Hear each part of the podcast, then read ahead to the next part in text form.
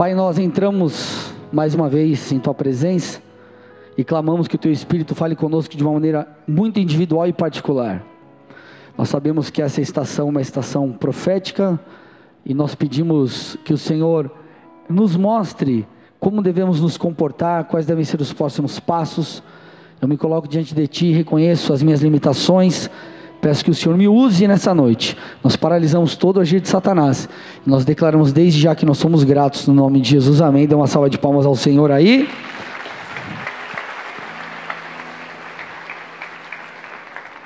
Amém, amados? Que ano foi esse? Hã? Que ano foi esse? Um ano cheio de desafios, um ano cheio de surpresas, um ano onde emocionalmente nós fomos ao alto, abaixo, enfim, tantas coisas que aconteceram.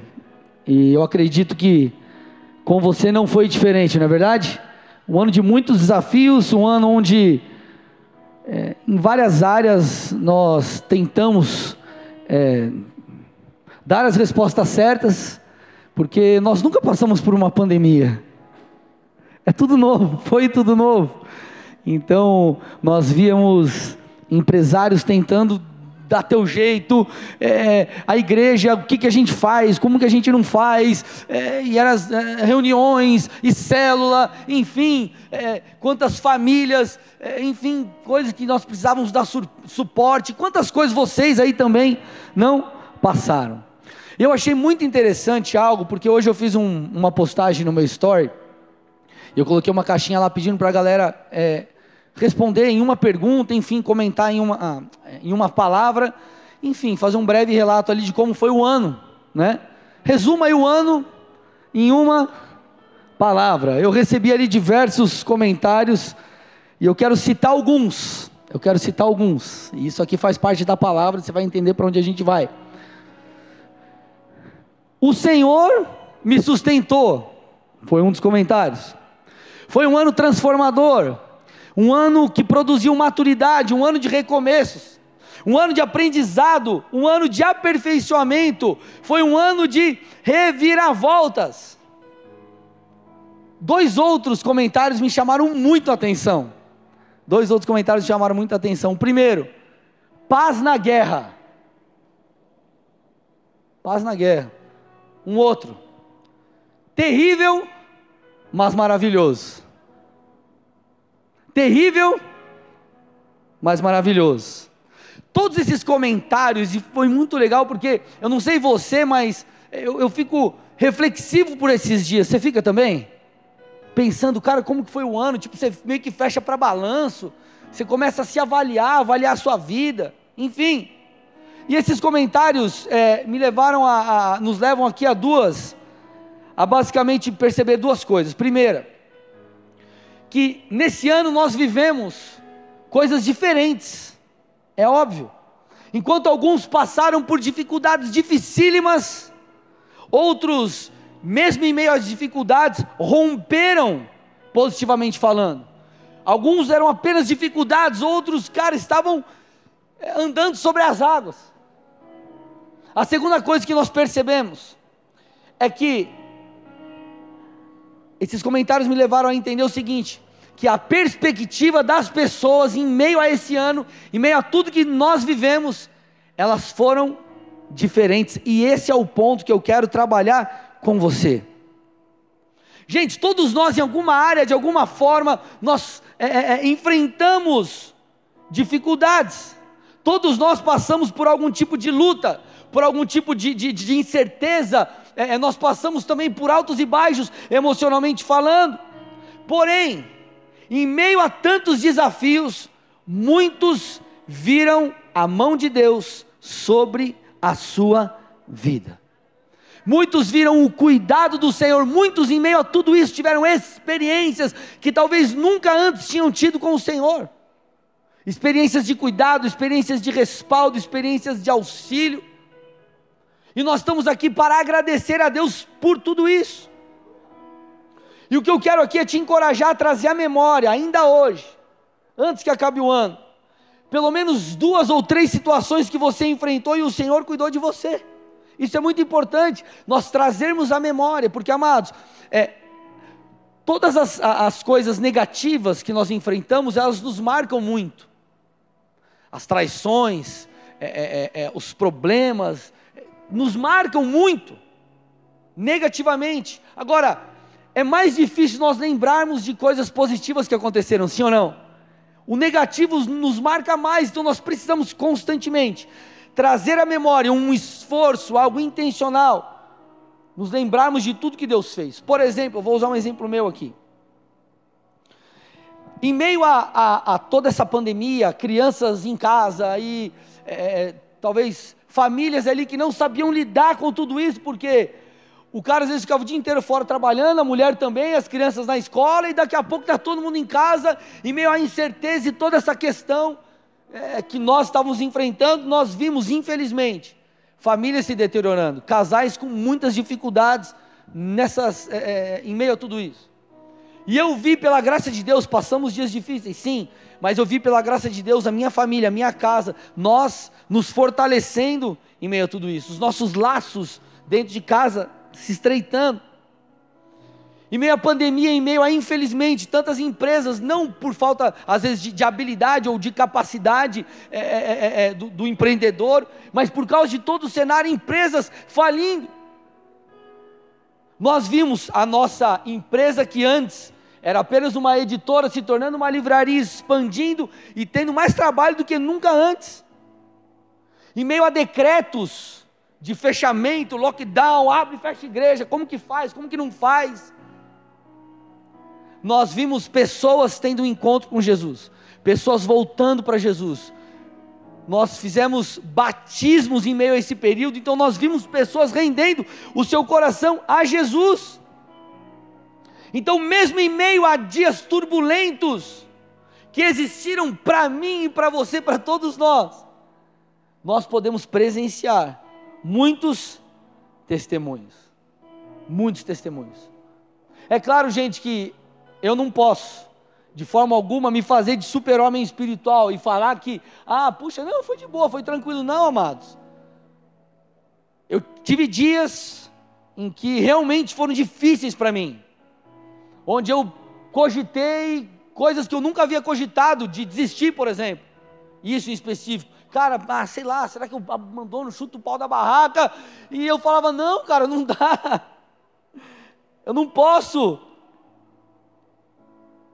E em meio a tudo isso, nós amadurecemos, em meio a tudo isso, nós, é, é, é, as nossas raízes se tornaram mais profundas no Senhor. Então nós vimos N testemunhos, eu vivi coisas também particulares, como eu citei algumas, e com certeza você também. O que eu estou tentando te mostrar aqui é que, mesmo em meio a dias difíceis, nós temos motivo para agradecer. Procura alguém perto de você e fala assim: você tem motivos para agradecer a Deus. Amado, você está vivo, você está aqui cheiroso, bonito, lindo. Amém? Nós temos motivos para agradecer a Deus. O que, que eu quero que você entenda nessa noite? Que a gratidão, presta atenção, aqui eu passei a introdução, começa a pregar. A gratidão ela é uma questão de mentalidade. Opa, pastor, como assim? A gratidão, ela é fruto não do que vivemos, mas da percepção correta da coisa. E eu quero trazer alguns princípios bíblicos, alguns versículos, eu quero construir algo aqui no teu coração aí. Para você sair daqui encerrando esse ciclo de fato grato a Deus. Romanos 8, 28 diz assim: Sabemos que todas as coisas cooperam para o bem daqueles que amam a Deus, daqueles que são chamados segundo o seu propósito. Vou repetir. Sabemos que todas as coisas cooperam para o bem daqueles que amam a Deus, daqueles que são chamados segundo o seu propósito. Então o apóstolo Paulo está nos ensinando aqui que tudo coopera para o bem daqueles que amam a Deus. Agora o interessante é se você pegar esse versículo 28 e, e, e dar uma olhadinha nos dois versículos anteriores, Olha, vamos perceber aqui em qual contexto o apóstolo Paulo está falando isso. Romanos 26, 8, 26 e 27. Da mesma maneira, também o Espírito nos ajuda em nossa fraqueza. Olha sobre o que ele está falando. Nossa fraqueza, porque não sabemos orar como convém, mas o próprio Espírito intercede por nós com gemidos inexprimíveis. E aquele que sonda os corações sabe qual é a mente do Espírito, porque intercede pelos santos, de acordo com a vontade de Deus. Antes de Paulo falar que tudo coopera para o bem daqueles que amam a Deus, ele está apontando para o auxílio do Espírito Santo em relação às nossas fraquezas. Ou seja, o Espírito de Deus é aquele que não apenas nos auxilia nos dias bons, mas é aquele que também nos auxilia em meio aos dias maus, fazendo com que todas as coisas de alguma forma tenham o poder de cooperar na minha e na sua vida. Então perceba, amado, perceba isso. Nós temos um Deus que cuida de nós e que tem o poder de usar as circunstâncias, os dias bons, os dias maus, enfim, para gerar em nós aquilo que Ele quer. Perceba o cuidado de Deus comigo e contigo. O que, que isso tem que fazer com você? O que essa verdade tem que gerar em você? Gratidão. Agora, eu quero abrir um parênteses aqui. Quero abrir um parênteses. E te dizer o seguinte: que Deus, Ele fará com que situações boas ou ruins cooperem conosco. O texto diz: desde que amemos ao Senhor. Porque é fácil nós falarmos assim: ah, eu vivi 2020 do meu jeito. Eu fiz as coisas conforme a minha vontade. Eu não, não me submeti àquilo que Deus tinha. Eu vivi a minha vida, fiz as coisas do meu jeito e saí pedindo para Deus simplesmente abençoar as minhas escolhas, sem que eu sequer o consultasse. E as coisas dão errado, isso daí não é porque Deus permitiu, Deus quis. Ah, não, mas Deus sabe.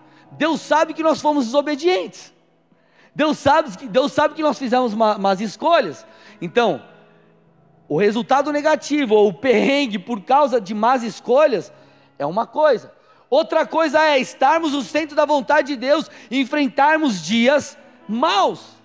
Vocês estão aqui, tudo bem? Porém, gente, mesmo em meio a más escolhas, Deus tem o poder de usar isso para cooperar conosco. Eu não estou falando que Deus vai pegar as nossas escolhas erradas e vai fazer com que se torne as mil maravilhas, não é isso. Mas mesmo as nossas más escolhas, Deus tem um poder para isso gerar em nós, por exemplo, um arrependimento profundo. Deus tem o poder de é, usar isso para gerar em nós, puxa, é, é, é uma, uma sabedoria para não cometermos o mesmo erro, enfim. Tudo pode cooperar para o meu e teu bem, desde que estejamos no centro da vontade de Deus. Amém? Tudo bem? Fecha parênteses. Vamos voltar aqui. Então nós estamos falando que gratidão é em partes uma questão de percepção. É uma questão de percepção. E eu não estou aqui querendo fantasiar a coisa. Ah, diz que você tem que estar tá feliz porque aconteceu algo terrível na sua vida e você tem que estar tá com um sorriso no rosto, tipo, uau, que coisa boa, uh, legal. Não é isso. O que eu quero te mostrar eu acho que eu posso definir, a melhor forma de definir isso é através de um versículo bíblico, 1 Tessalonicenses 5,18. Olha isso. Em tudo, deem graças, porque esta é a vontade de Deus para vocês em Cristo Jesus. Paulo está nos ensinando aqui, ele diz: em tudo deem graças, e não por tudo deem graças. É diferente uma coisa da outra. Não é agradeça por tudo, é em tudo, seja grato em tudo. Porque senão nós andaríamos por aí falando o seguinte: ah, Deus, obrigado, porque eu sofri um acidente terrível e estou nessa situação. Ah, Deus, obrigado, me separei da minha esposa, graças a Deus, aleluia. Deus, obrigado, porque é, nada rompe na minha vida. O texto diz que nós temos que ser gratos em tudo, em meio a todas as coisas, sejam dias bons ou os dias maus. Sabe o que é interessante aqui, gente? Quando nós paramos para estudar um pouco o contexto, um pouco a ideia aqui, por detrás da carta de Paulo aos Tessalonicenses, nós percebemos que essa carta é uma carta de encorajamento para aquela igreja, porque aquela igreja ela estava passando por perseguições, era uma igreja que estava sofrendo, então, em meio, imagina, como Paulo escrevendo para pessoas sendo perseguidas, sofrendo, ele diz assim: Ei, mesmo em meio ao sofrimento, permaneça louvando a Deus, mesmo em meio a tudo isso, seja grato, seja grato em tudo. Então, se nós somos gratos em tudo, Deus tem o poder de trabalhar em nós, fazendo com que essas circunstâncias cooperem para mim e para você. E eu vou te falar, amados, o grande crescimento da nossa vida, a grande. É, é, é, é muitas vezes, o, eu vou usar esse termo para você me entender, só por uma questão didática, mas o esse novo nível de maturidade, ou crescer em maturidade, ele acontece principalmente nos dias difíceis e não nos dias bons. Já percebeu isso? É quando você enfrenta um desafio que você nunca enfrentou. É quando você tem que passar por cima. É, é, alguém que, sei lá, te traiu, te magoou e você precisa liberar perdão. É aí que você cresce em amor. Enfim, é em meio aos dias difíceis que nós amadurecemos, que nós crescemos. Então a gratidão a Deus ela é uma questão de percepção do favor do Senhor, do cuidado de Deus, mesmo que estejamos em meio a dias difíceis.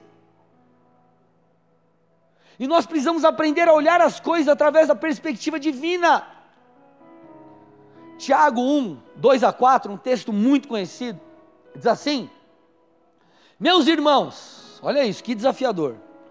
Tenho por motivo de grande alegria o fato de passarem por várias provações, sabendo que a provação da fé que vocês têm produz perseverança. Ora, a perseverança deve ter ação completa, para que vocês sejam perfeitos e íntegros, sem que lhes falte nada. O que ele está tentando nos dizer aqui é que nós é, precisamos de um alinhamento da nossa perspectiva com a perspectiva dos céus.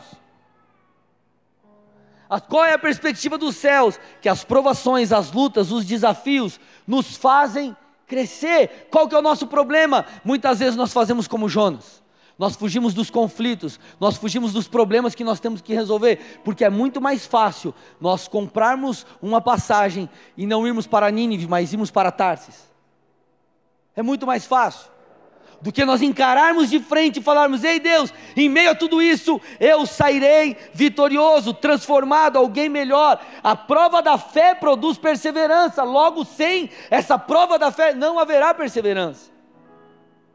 Então você percebe aqui Tiago falando não com pesar, não é tipo assim, ó, oh, coitado de você, a prova da fé vai produzir perseverança. Você vê que o tom que ele fala é: ei, cara, se alegre Tipo assim, tenha a perspectiva correta. Então, amado, independente do que você tem vivido, nós temos por que agradecer a Deus. Nós temos por que agradecer a Deus. Deixa eu falar algo aqui com vocês muito importante. Alinhar a nossa percepção com a percepção de Deus é de extrema importância. Porque senão nós vamos olhar para todos os resultados negativos que nós tivemos e vamos acreditar que esses resultados negativos, eles são uma declaração de que o Senhor não está conosco. Presta atenção, isso é muito importante. Quantas pessoas que passaram por problemas, eu estou usando esse ano da pandemia porque é um ano é, algo muito extremo, mas empresas que fecharam, tantas situações que aconteceram ali, que você olha e fala, cara, eu fiz o meu melhor, estava tudo certo, eu fui pego de calça curta. E às vezes nós achamos que os resultados negativos, eles simplesmente são uma declaração, eu vou repetir, de que Deus não está conosco, conosco. É óbvio que uma das razões de pessoas terem resultados negativos é muitas vezes o pecado e ou, e ou o distanciamento da vontade de Deus. Como eu disse, Jonas teve resultados negativos antes de ele se arrepender, por quê? Porque ele fugiu da presença de Deus. Porém, amados, presta atenção aqui. Nós podemos estar no centro da vontade de Deus e também termos resultados negativos. Eu não estou falando de pecado. Amém, gente? Vocês estão entendendo, né? Estão comigo aqui ou não? Eu vou te dar alguns exemplos bíblicos. Você vê lá em Atos 9, Paulo se converte, enfim. E aí você vê ele pregando o evangelho na sinagoga em Damasco.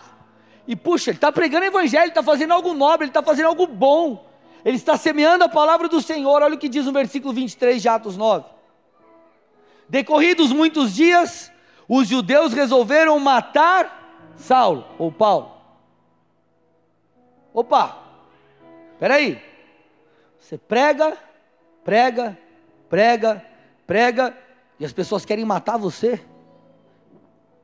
Eu, eu, não estou falando no quesito de perseguição, que seríamos perseguidos. Não olhe por esse viés. Tô, quero que você faça essa analogia com algo bom, uma semente boa tendo um resultado negativo. Você vê ele sendo perseguido para ser morto. Claro que ser perseguido por causa de Cristo, a Bíblia nos orienta, cara, é motivo de se dar glória. Mas vocês estão entendendo o contexto aqui, amém, amados? Então, diante dos olhos de muitos, esse era um resultado negativo. Agora eu te pergunto, e diante de Deus?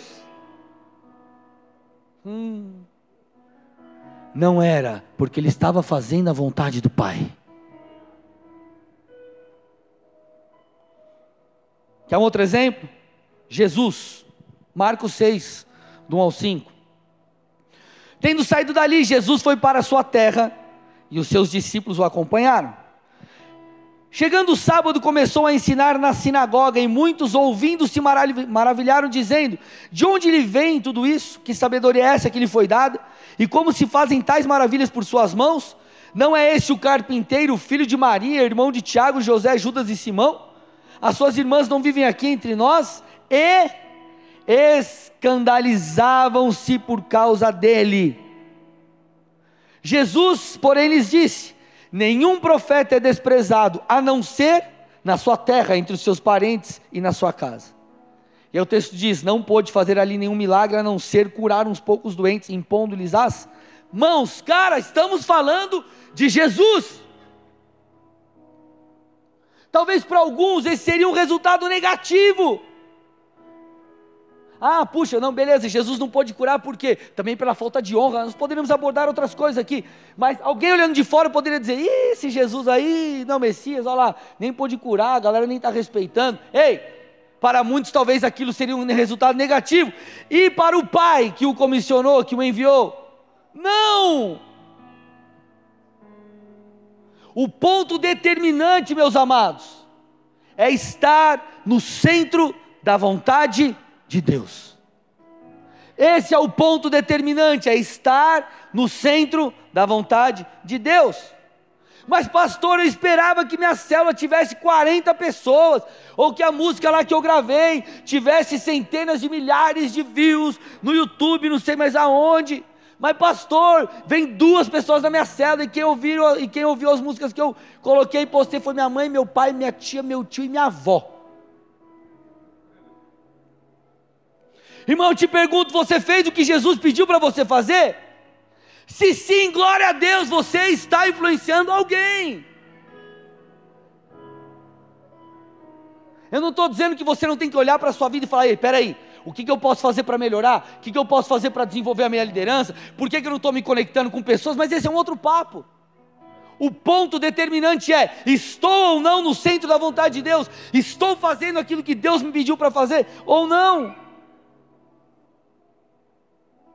Porque, amados, é no centro da vontade de Deus que tudo fará sentido. Inclusive, é no centro da vontade de Deus que, após passar por um período de tribulação, você vai olhar para trás e vai falar: Jesus, obrigado por esse tempo, porque tudo cooperou para mim. Eu sou outra pessoa, eu cresci, eu amadureci e eu me tornei alguém melhor. É no centro da vontade de Deus que tudo fará sentido. É nesse lugar que as lutas, as dificuldades vão cooperar para o seu crescimento. Então, amado, se você está no centro da vontade de Deus, eu te digo, seja grato em tudo. Pastor, não estou no centro da vontade de Deus. Se arrependa, permita que isso te ensine e volte para o centro da vontade do Senhor. Agora, para que a gente possa ter essa percepção correta e sejamos gratos, nós precisamos entender duas verdades sobre o caráter de Deus. Duas verdades sobre o caráter de Deus. A primeira verdade é que o Senhor é, que o Senhor é bom.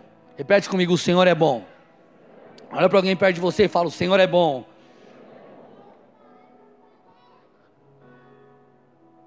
Amados, Salmos 136, 1 diz: Deem graças ao Senhor, porque Ele é bom, porque a sua misericórdia dura para sempre. Essa verdade é uma verdade declarada, é, é, descrita, que nós podemos ver ali, perceber de maneira direta ou indireta na palavra. Que o Senhor é bom. Vai lá para Salmos 25, 8, Salmos 100, verso 5, enfim. O Senhor, Ele é bom, o Senhor é bom, em todo tempo Ele é bom. Segunda verdade, Deus é justo. O Senhor é justo. Deuteronômio 32, 4 é um texto muito incrível. Diz o seguinte: Ele é a rocha, as suas obras são perfeitas e todos os seus caminhos são justos. É Deus fiel, que não comete erros, justo e reto Ele é. O texto está dizendo que suas obras elas são perfeitas. Os seus caminhos eles são justos. Deus ele é fiel e gente, ele não comete erros. O que eu quero que você entenda com isso? Vamos costurar aqui. Deus é bom e justo, independente do cenário da sua vida.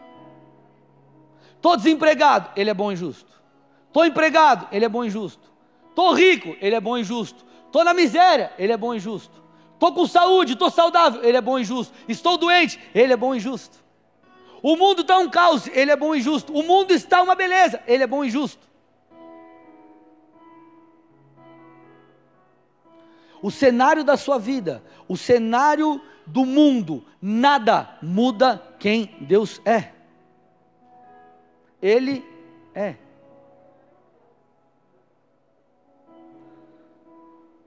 Você vê no Antigo Testamento Deus se revelando de diversas formas, uma revelação é, também gradual, e ele ia se revelando. E uma das revelações que nós percebemos é: Eu sou. Eu sou. Ele é o eu sou. Então, amado, o cenário da sua vida, da minha vida, não muda quem Deus é.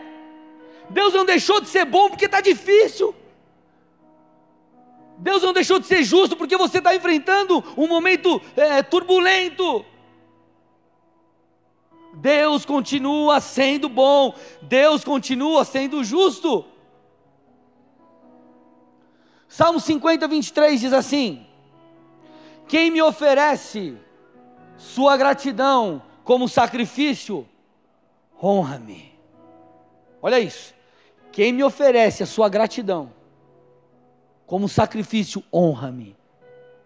A gratidão honra a Deus. Logo, se você não é grato,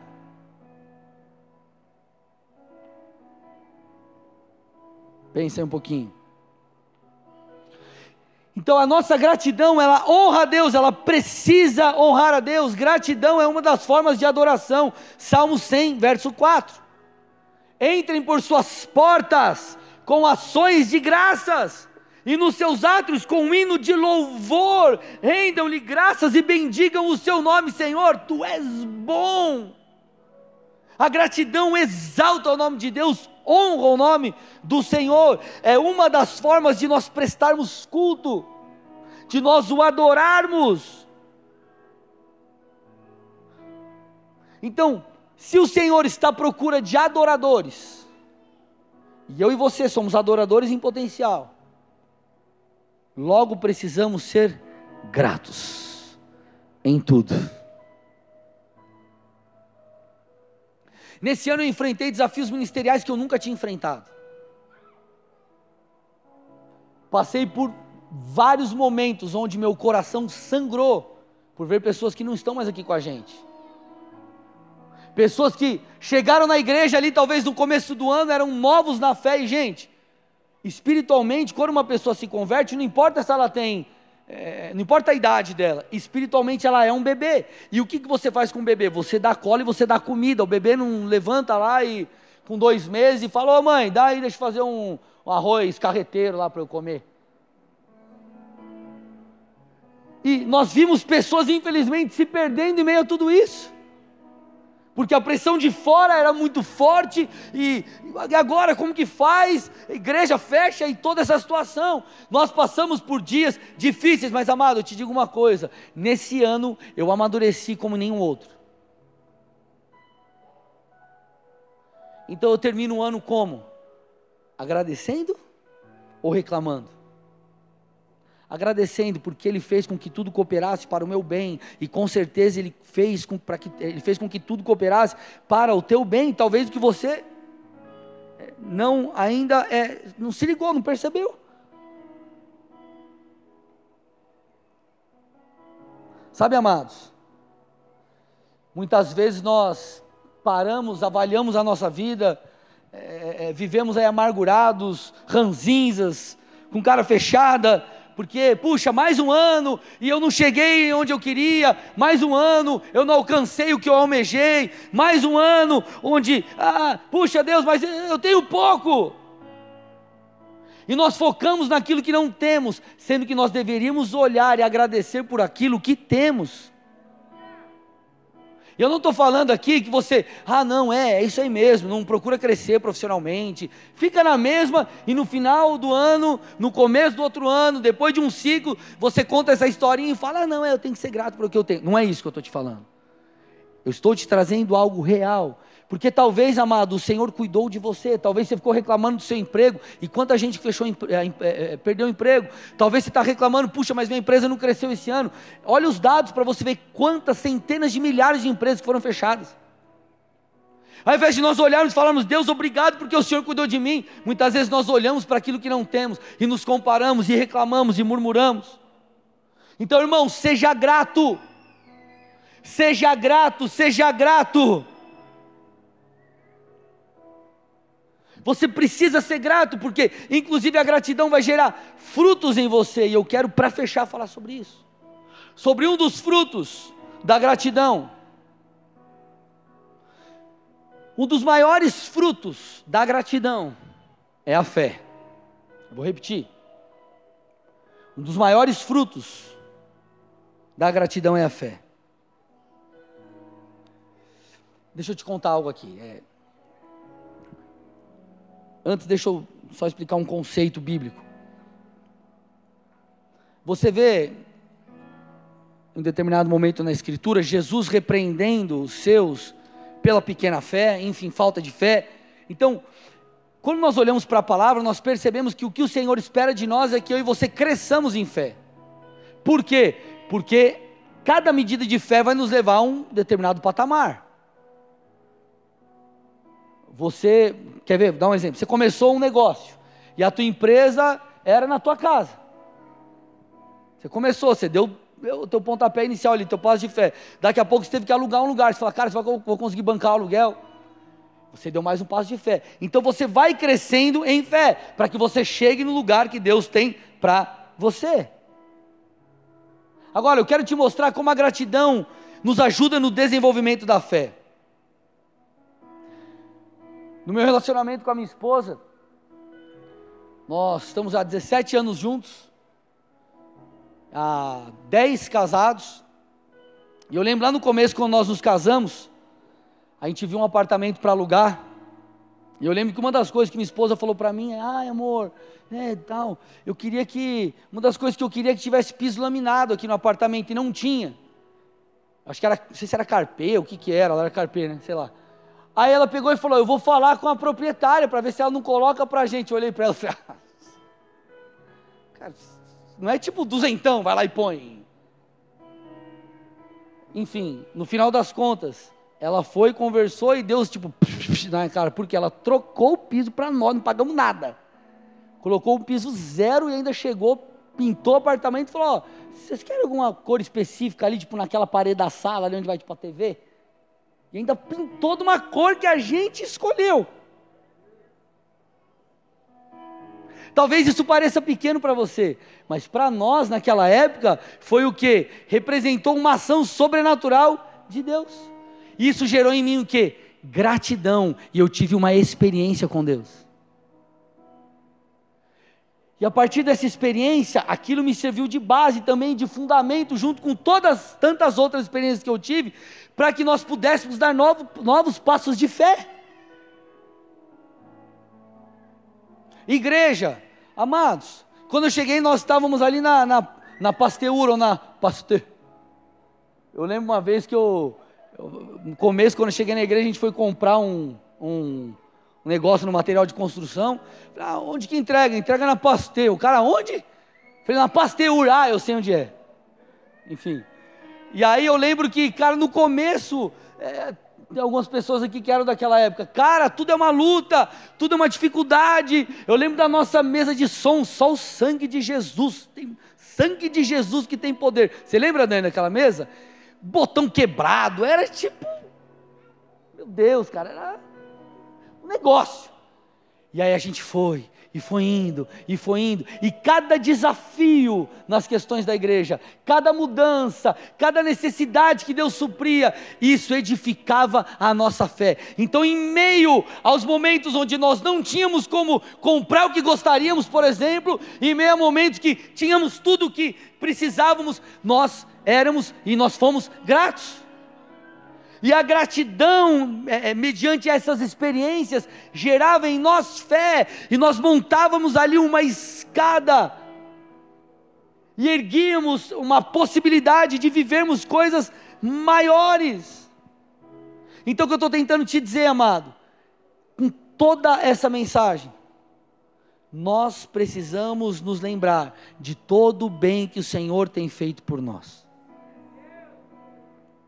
Nós precisamos nos lembrar de todas as coisas que o Senhor já fez e tem feito por nós. Quantas coisas, talvez pequenas, Deus já não provou que Ele te ama, ou enfim, qualquer outra coisa parecida. Respaldo de Deus em coisas pequenas. Talvez um dia que você estava com vontade de comer tal coisa, alguém te chamou para comer aquela coisa, ou você chegou na casa da pessoa, a pessoa fez aquele rango que você queria. Ou se não tinha dinheiro para pagar a conta de luz, alguém chegou e pagou para você. Desde coisas pequenas até coisas grandes. Quantas coisas o Senhor já não fez por você? Lamentações 3:21, quero trazer à memória o que me pode dar esperança nós precisamos trazer à memória o que pode nos dar esperança. E o que pode dar esperança? Lembrar-se e recordar-se de tudo que Deus já fez por você. Cara, faz um exercício, seja ele mental ou você escrevendo mesmo. Se lembre daquilo que o Senhor fez, esse ano, por exemplo. Põe no papel.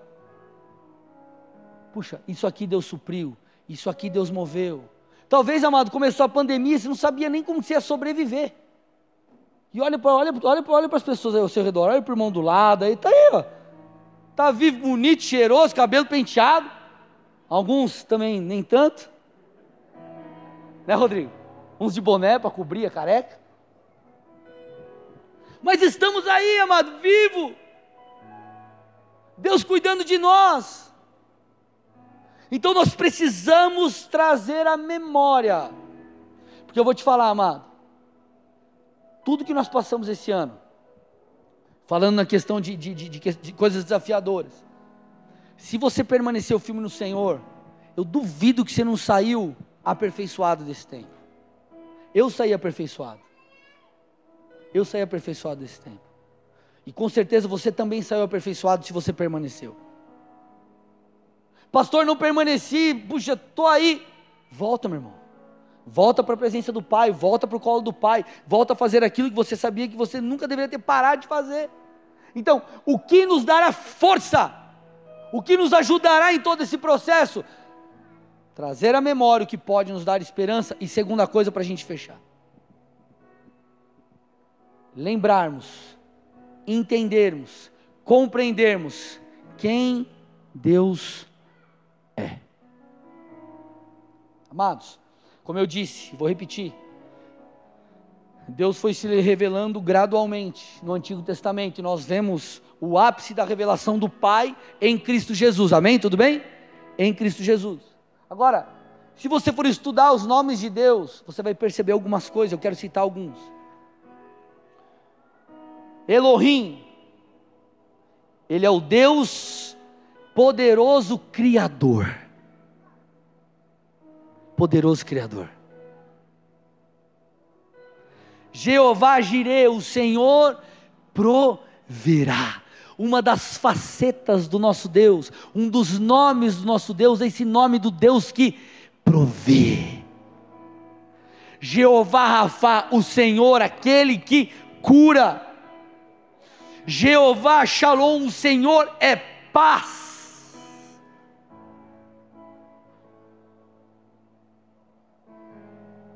Jeová Roi, o Senhor é o meu pastor. E se Ele é o meu pastor, Ele não me faltará, nada me faltará, porque Ele cuida de mim, Ele se responsabiliza por mim. Jeová Tsidequeno, o Senhor é a nossa justiça. É, Jeová Tsuri, o Senhor minha rocha. Amados, só com isso aqui, nós chegaríamos na seguinte conclusão: Ele é poderoso Criador, Ele é quem provê tudo que eu preciso, Ele é aquele que me cura física e emocionalmente, Ele é a minha paz, ainda que eu passe pelo vale da sombra e da morte, Ele estará comigo. Ele é o meu pastor, Ele me protege, Ele me alimenta, Ele cuida de mim. O Senhor é a minha justiça, Ele é o meu juiz, Ele julga a minha causa.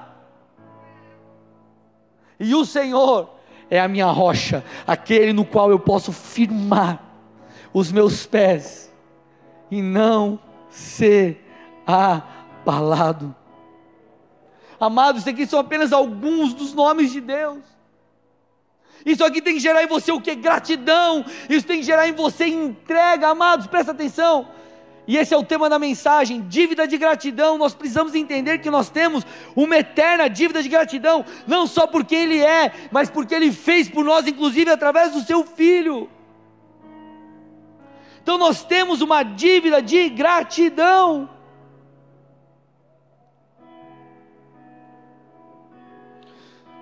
Quando Jesus celebra a última ceia,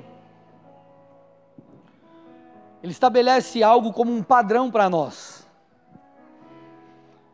Nos, diz, nos ensina algo muito importante. 1 Coríntios 11, o texto que a gente sempre usa para falar da ceia, 1 Coríntios 11, 23 a 25, diz assim: Porque eu recebi do Senhor o que também lhes entreguei. Que o Senhor Jesus, na noite que foi traído, pegou o pão e, tendo dado graças, o partiu e disse: isto é o meu corpo que é dado por vocês. Façam isso em memória de mim. Do mesmo modo, depois da ceia, pegou também o cálice, dizendo: Este cálice é a nova aliança no meu sangue. Façam isso todas as vezes que o beberem, em memória de mim. O que Jesus está nos ensinando é, está nos dizendo é: ei, Sempre traga à memória quem eu sou. Sempre tragam à memória o que eu fiz. Sempre tragam à memória aquilo que eu prometi também que faria. Eu sou o Senhor de vocês, eu cuido de vocês, eu tenho um propósito para vocês. Façam isso em memória de mim. Esse tem que ser o nosso exercício constante. Essas verdades precisam, amados, nos conduzir à presença do Senhor. Essas verdades precisam nos conduzir para mais próximos de Deus. Essas, essas verdades precisam nos conduzir para o centro da vontade do Senhor. Nós temos uma dívida de gratidão, e se essa mensagem nós trouxermos ela para o centro da nossa vida, da nossa caminhada, e essa for uma verdade em nosso interior, meu irmão, você perseverar e será aperfeiçoado em cada estação da sua vida.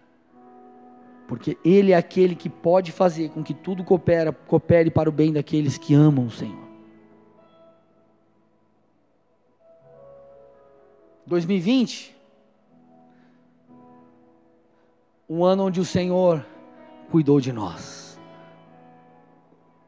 Um ano bom, talvez não na perspectiva externa, mas se você permaneceu no Senhor, com certeza essa foi a perspectiva interna.